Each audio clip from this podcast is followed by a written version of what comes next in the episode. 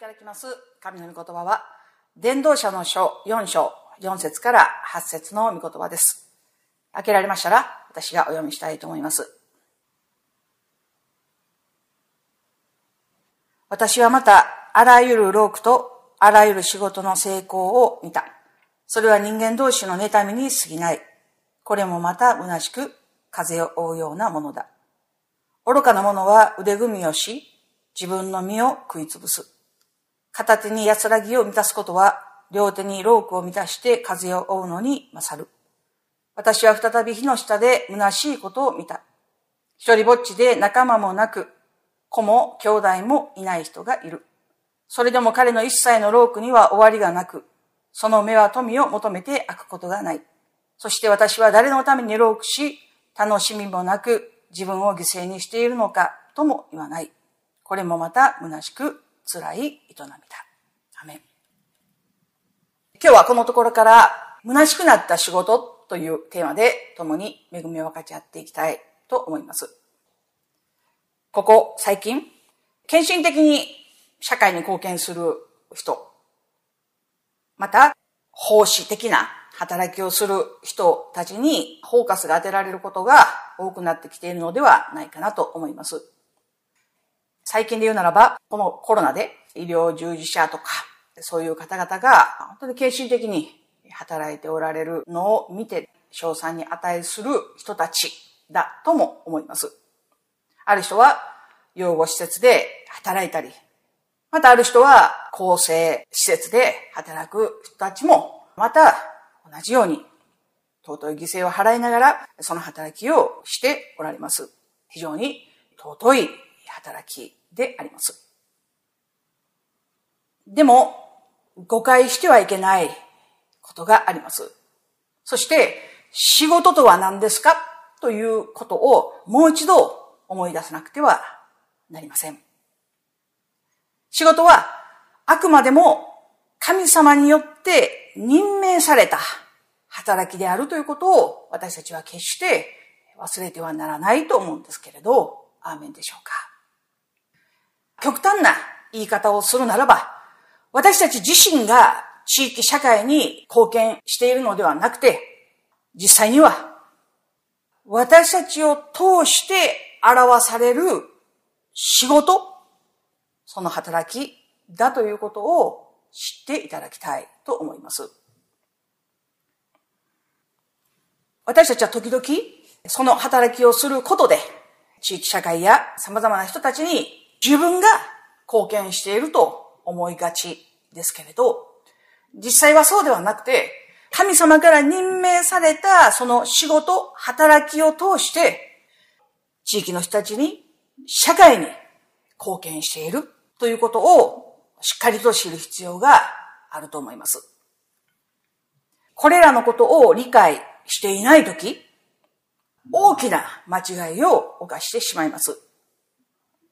尊い働きをすればするほど、傲慢になってしまったり、こんなにしてやってるんだというような思いが出てくるんですよね。ある時には、見返りを求めるということもあるでしょう。また、ある時には、少しでも高い報酬を得ることによって、自分が何者かにでもなったような気分になる人も少なくありません。でも、聖書は教えています。同じようにあなた方も自分に命じられたことをすべて行ったならば、私たちは取るに足らないしもべです。なすべきことを下に過ぎませんと言いなさいと聖書は教えているんですけれど、アーメンでしょうか。どんなに素晴らしい働きをしようとも、どんなに尊い働きをしようとも、神様から与えられたその働きをしているだけです。なすべきことをしているだけなんです。そのように語れるものになりたいと思うんですけれど、アーメンでしょうか。これが聖書の世界であり、神様の言葉です。世の中の常識ではありません。私たちは神の常識を持って生きていく人、それがクリスチャンのあるべき姿であります。誇るべきものは自分自身ではありません。あくまでも誇るべきは主を誇るのであって、私たちはどこまで行っても、どんなに称賛され、崇められるようなことがたとえあったとしても、取るに足らないしもべなんです。主によって任されたことをしているに過ぎないんです。そのように言えるものでありたいと思うんですけれど、アーメンでしょうか？何度もお語りしているように、この世界は一人一人に与えられた仕事や働きによって保たれています。一人一人が尊い働きをすることによって、この世界は保たれています。というならば、与えられている仕事や働きをおろそかにするということは、この世界が働きによって保たれているのに反して、その仕事をおろそかにすることによって、この世界は大きく振るわれることになるということを決して忘れてはならないと思います。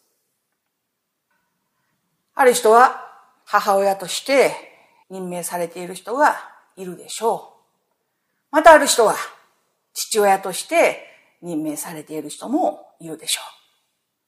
ある人は労働者として、ある人は知識人として、ある人はエンジニアとして、またある人は芸術家として任命されている人たちがいます。でも、母が、父が、その働きをおろそかにするとき、最初は湖に小さな石を投げ込んだように、その余波は小さなものかもしれないけれど、後には大きな波紋となって広がっていきます。そして、最終的にはこの世界を震わせるものになってしまいます。知識人が、労働者が、エンジニアが、芸術家が、その働きをおろそかにするとき、世界は震われていきます。そして、私たちが自分に与えられている働きをおろそかにするとき、最初は誰も気づかないような小さな余波かもしれないけれど、最終的にはこの世界を震わせるような大きな余波につながっているということを私たちは決して忘れてはならないんですよね。神様によって与えられたその働き、任命をおろそかにするとき、私たちは自分の人生までも大きく振るわれることになるということを決して忘れてはならないと思うんですけれど、アーメンでしょうか？だからこそ、聖書は教えています。勤勉で怠らず、礼に燃え、主に使いなさい。私たちが熱心に主に使えるということは、一体どういうことなんでしょうか？それは、主に任命された働き、仕事に対して熱心に使えるということです。私は神様を愛しています。私は神様に対して熱心に使えていますと言いながら、自分に与えられている働きやその仕事をおろそかにする者は決して神を愛しているものではないし、神に使えているものではありません。だから私たちはあらゆる働きにおいて手を抜いてはいけない。そう思います。そうすることで、仕事は、その働きは、世界に対して大きなインパクトを与え、貢献し、この仕事や働きを通して、この世界が潤されているんです。自分が今していること、それらが世界と何の関係がありますか？と思われる方もいらっしゃるでしょう。でも、聖書は教えています。小さな働きの積み重ねによって世界は保たれているんです。だから、自分ぐらいはとか、これ暗いわとか、そのようにして、神様によって与えられているその働きをおろそかにしてはいけないと思うんですけれど、アーメンでしょうか。重ねてお伝えしますけれど、この世界に仕えているのは私たちではありません。私たちを通して表す仕事が、その働きが、この世界に対して大きなインパクトを与え、貢献しているんです。私たちが使えているのは、仕事を通して神ご自身に使えているということを忘れてはならないと思います。貢献度の高い職業に就くと、それだけで社会の役に立っているように勘違いする人がいます。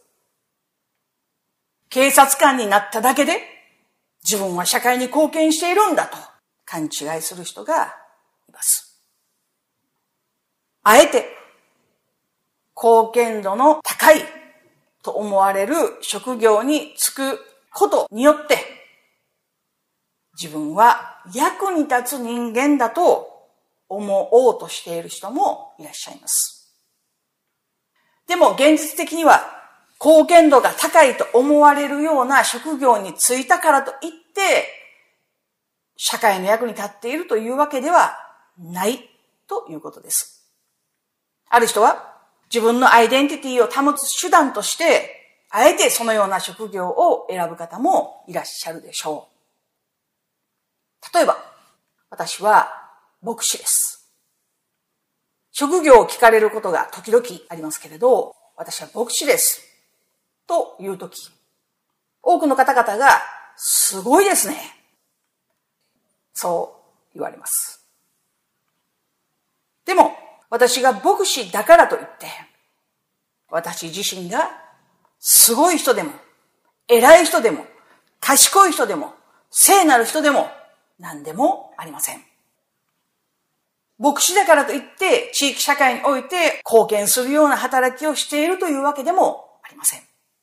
ただ、神様によって任命されたその働きを真面目に、熱心に全うすることで、少なからず影響を与え、またその人たちが属する地域社会に影響を与え、世界にとって尊い働きになるということを知っていただきたいと思います。崇められるべきはただ、仕事をしている私たちではなくて、その仕事を生み出された神ご自身であるということを知っていただきたいと思います。あらゆる仕事において、その仕事を真面目に全うし、手を抜くことなく、働き続けることによって、私たちはその仕事を与えてくださった神様に仕えているんだということを忘れてはならないと思います。だから、私たちの中から一切誰かに認められたいとか、褒められたいとか、見返りが欲しいとか、分かって欲しいというような思いを捨てなくてはならないんですよ。神様によくやったと言っていただけるだけで十分ですと。本当に心からそう思える人にならなくてはならないんですよ。それが本当のクリスチャンです。そう思います。いや、ひょっとしたら、真面目に、忠実に、神様に使い続けることで、賞賛を浴びるような人になるかもしれない。多くの報酬を得られる人になるかもしれない。マザー・テレサのように、ただただ献身的に与え続けることによって、後々、偉大な人物と呼ばれる人になった。そういうケースもあるかもしれない。でももしそうでなかったとしても、誰からも褒められることなく、誰からも称賛されることなく、多くの報酬を得ることがなかったとしても、私たちは、勤勉で怠らず、霊に燃え、主に使い続けていくものでありたいと思うんですけれど、アーメンでしょうか。これは、綺麗事ではありません。上っ面の言葉だけの話でもありません。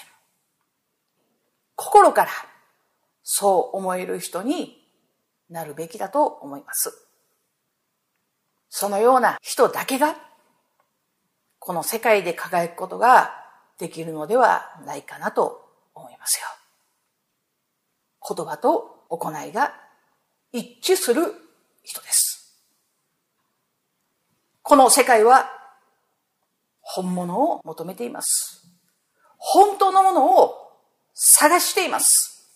だから私たちが本物になって、本物のクリスチャンになって、神様に使えるとき、神様に与えられたその仕事に使えるとき、本当の意味で、神様がこの世に与えようとしておられる影響力を、その仕事が、その働きが持つことになるということを心から感謝をしたいと思います。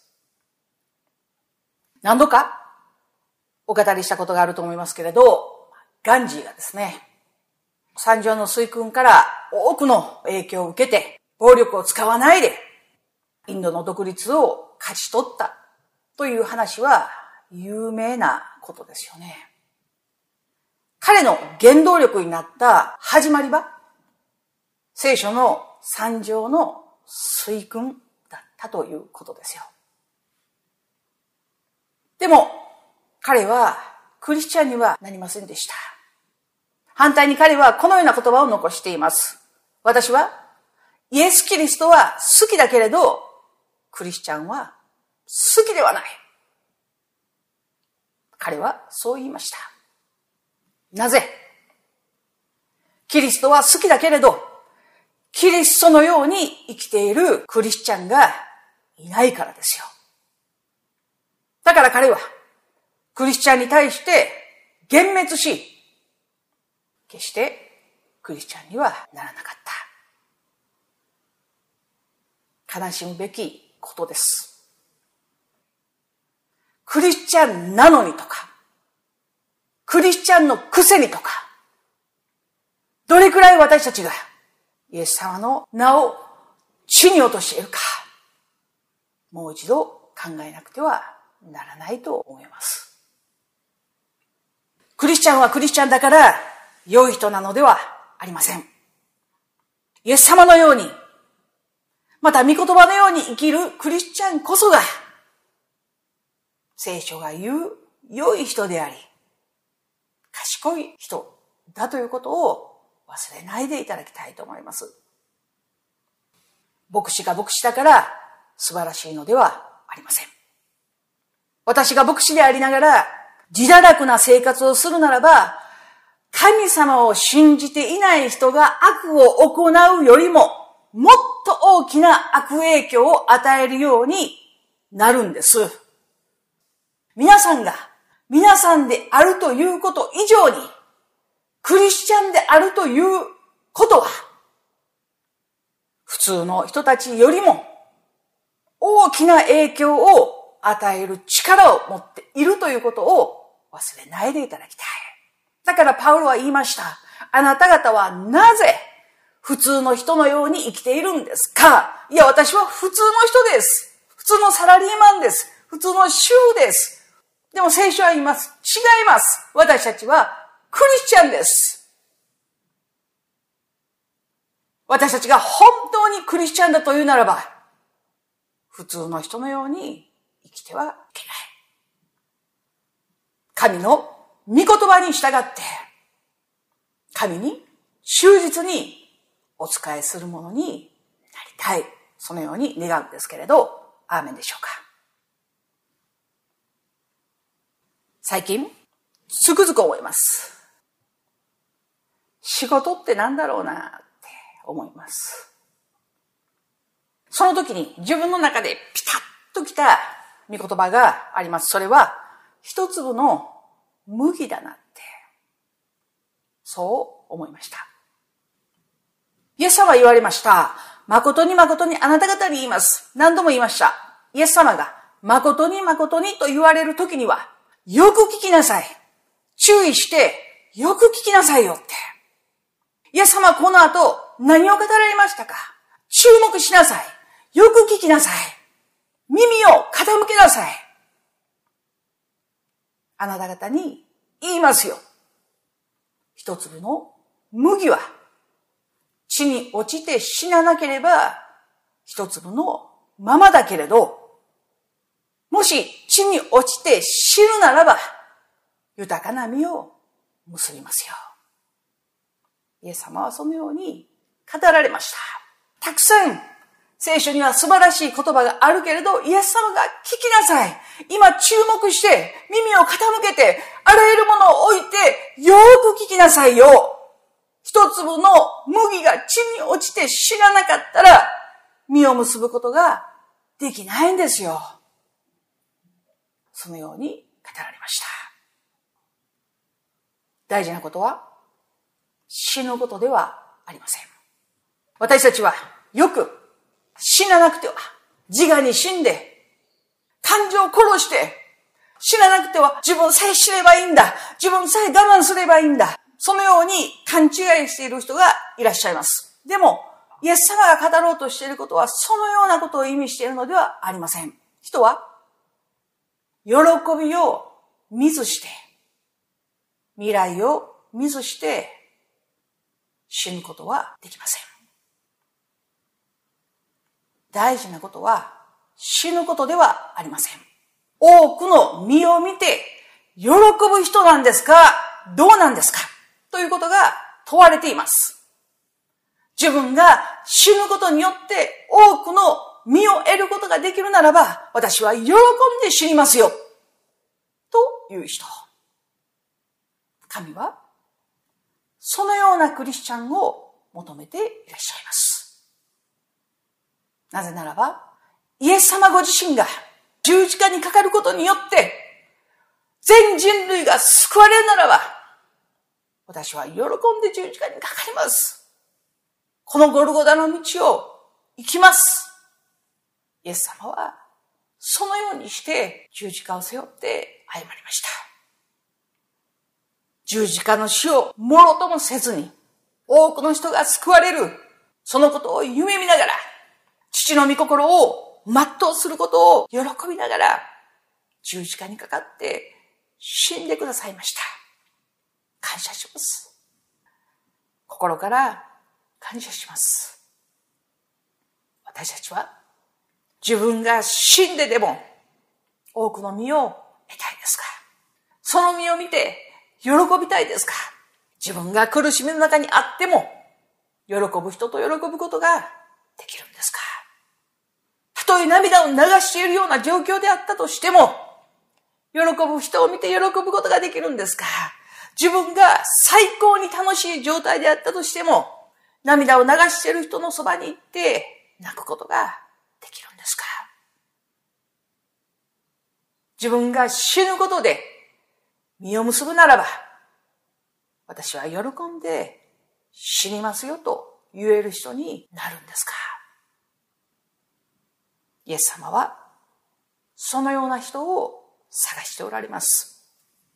イエス様はそのような人を求めていらっしゃいます。それは犠牲ではありません。犠牲ではありません。最後になりますけれど、今日の聖書箇所の内容をお話ししてメッセージを終えたいと思います。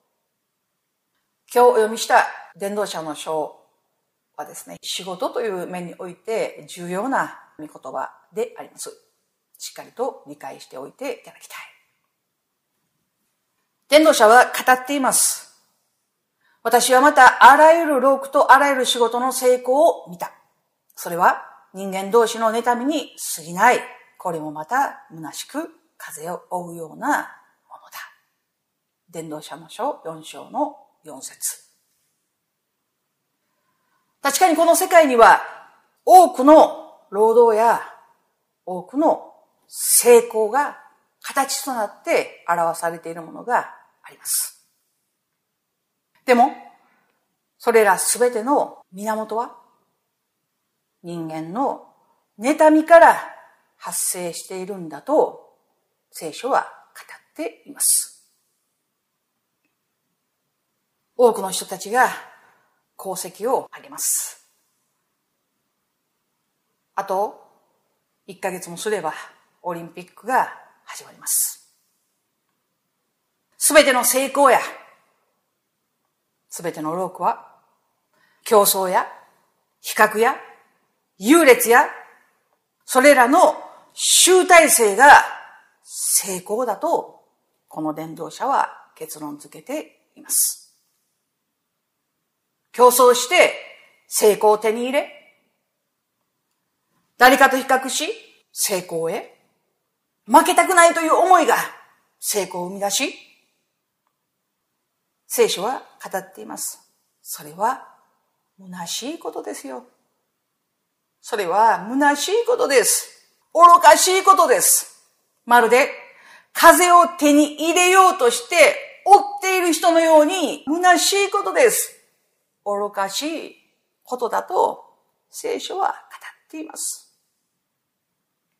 風を手に入れようとすることほど愚かな人はいないでしょう。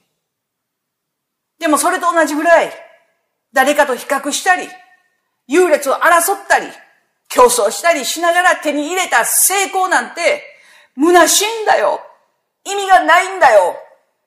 そのように語っています。忘れないでいただきたい。仕事は？競争するためでも、多くの富を得るためでもありません。仕事は？神様に使える手段です。そしてそれらを通して神の栄光を表し、神に栄光をお返しする。それが仕事や働きが持つ意味です。子育てを誰かと比較する必要はありません。自分の仕事を誰かと比較する必要はありません。技術や能力を誰かと比較しながら高めていく必要はありません。私たちはただ神様から委ねられたその仕事を全うしたいと願いつつ能力を高め有能な人になるべきだと思うんですけれど、アーメンでしょうか。さらに、五節を見ると、このように語られています。愚かな者は腕組みをし、自分の身を食いつぶす。愚かな者は何にもしない。それだけではなくて、腕組みをしているというんです。いろんな意味があると思います。いろんなことが考えられると思いますし、いろんな見解があるでしょう。でもその中で考えられること、それは腕組みをするという行為は、一つは何かを考えているようにも見える。また、腕組みをしているということは、偉そうにも見える。五節は何を意味しているんでしょうか？いくら考えているようであっても、いくら偉そうにしているようであったとしても、何もしないということは結局、自らの身を滅ぼしますよって。そういうことの意味ですよ。いくら考えて考えても何もしなかったら、最終的には自分の身を滅ぼしますよ。いくら自分を高めて高めて偉いもののように振る舞ったとしても、人々に思わせたとしても結局何かをしなかったら、最終的には自分の身を滅ぼすことになりますよ。聖書の言葉です。六節片手に安らかさを満たすことは、両手にロークを満たして風を追うのに勝る。多くを得ようとして、両手にあり余るほどのものを得ようとして、手にすることができない風を追い求めて苦労し続けるよりも、多くの富を求めて、多くの名声を求めて、多くの快楽を求めて、多くの富を求めて、風を追い求めるような虚しい働き方をするよりも、片手であっても、ほんのわずかであっても、その心に平安があり、安らぎがある方が幸せなんじゃないんですか。聖書の言葉です。貪欲につかめないものを追い求めるよりも、わずかなものに感謝できるものでありたい。そのように思います。平安や信頼がいつもある。それが本当の幸せだと思うんですけれど、アメンでしょうか。最後に7節から8節私は再び火の下で虚しいことを見た。一人ぼっちで仲間もなく、子も兄弟もいない人がいる。それでも彼の一切の労苦には終わりがなく、その目は富を求めて開くことがない。そして、私は誰のために労苦し、楽しみもなく自分を犠牲にしているのか、とも言わない。これもまた虚しく、辛い営みだ。ここで描かれている人物は、一人だから富を求めたのではありません。仲間がいないからお金によりどころを求めたのではありません。ここで描かれている人は、あまりにも強欲で、あまりにも富を求めすぎたので、気がついたら誰もいなくなってしまったんだ。ということを意味しています。その目はその考えは、その思いは、いつもお金のことばっかりだったので、気がついたら、誰もいなくなっていた。ということの意味ですよ。なんと愚かで、なんと悲しむべき人生でしょうか。そうであるのにもかかわらず、この人は誰のためにお金を求めて、この人生は楽しくない。この人生は虚しいんだと、あらゆるものを犠牲にしてきたのに、ということすら気づかない。言わない。考えようとしない。自分に問うこともない。誠に愚かな人です。私たちはどうでしょうここに人間の愚かさがあります。ここにお金の持つ力があります。多くを持っている人は、なぜもっと多くを求めようとするんでしょうその労苦には終わりがありません。富を求めても開くことがありません。全くもって神様が計画された仕事や働きから逸脱した人間の姿がここにあります。そして、この世界が、たった2節で完璧に描かれています。この世界は崩壊しています。堕落しています。今日お読みしなかったその続きの箇所ですけれど、皆さん大好きな聖書の箇所ではないかなと思いますよ。9節から12節を見ると、二人は一人よりも勝っている。二人のロークには良い報いがあるからだ。どちらかが倒れる時には、一人がその仲間を起こす。倒れても起こしてくれる者のいない一人ぼっちの人はかわいそうだ。また、二人が一緒に寝ると暖かくなる。一人ではどうして暖かくなろうか。一人なら打ち負かされても、二人なら立ち向かえる。三つ寄りの糸は簡単には切れない。改めて、三つ寄りっていい意味だなと思います。この聖書の箇所はよく結婚式などで使われる箇所でもありますね。コリントの13章と同じぐらい使われる聖書の箇所でもあります。もちろん、夫婦？という形でこの御言葉を読むこともできるでしょう。でも、この聖書の箇所は、あくまでも仕事や働きに対して語られている箇所でもあります。夫婦として当てはめることができる聖書の箇所でもあるけれど、この聖書の箇所が教えている本来の意味は、あらゆる働きにおいて必ず同労者が必要だということです。上司でもない、部下でもない、心を同じくして、その働きを全うしようとする同労者が必要です。一人では弱い。すぐ倒れてしまう。一人ぼっちはかわいそうだ。誤解しないでください。一人ぼっちはかわいそうです。でも、独身だからかわいそうなのではありません。一人ぼっちなのがかわいそうなんです。私たちには同労者が必要です。あらゆる働きにおいて、上司であっても部下であっても同僚であっても心を同じくして歩んでいくことができる人が必要です。何回も何回もこの聖書の箇所を読み返すときに不思議だなと思います。神様すごいなと思います。それは、二人は一人よりも勝っている。二人のロークには良い報いがある。一人がその仲間を起こす。一人ぼっちはかわいそうだ。二人が一緒に寝ると、一人はどうしても、一人なら、二人なら、そういう言葉が続きます。ここには、一人、二人という表現しかありません。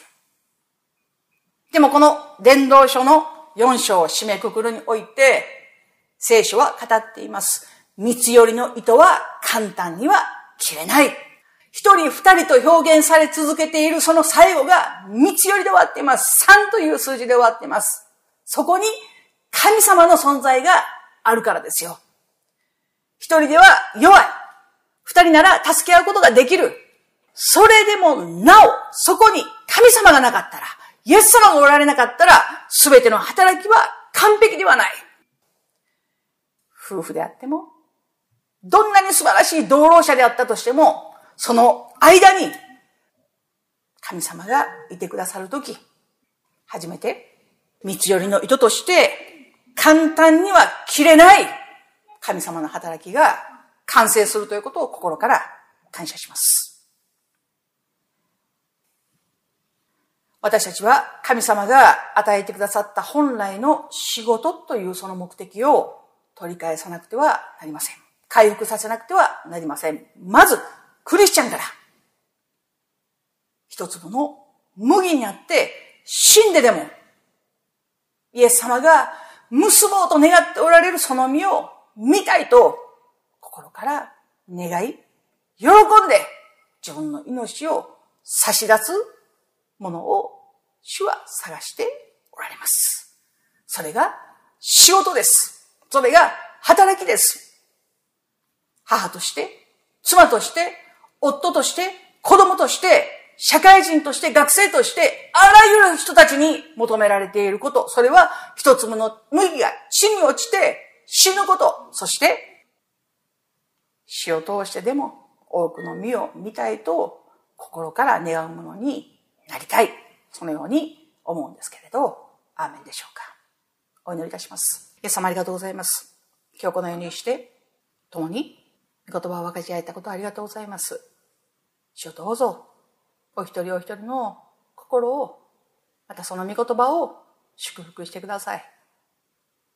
至らないものですけれど、主をどうぞこの言葉を用いて、あなたが豊かに祝福してくださいますように心からお願いいたします。主どうぞあなたが働いてくださいますように感謝して、愛する主イエスキリストの皆によって、見舞いにお祈りをお捧げいたします。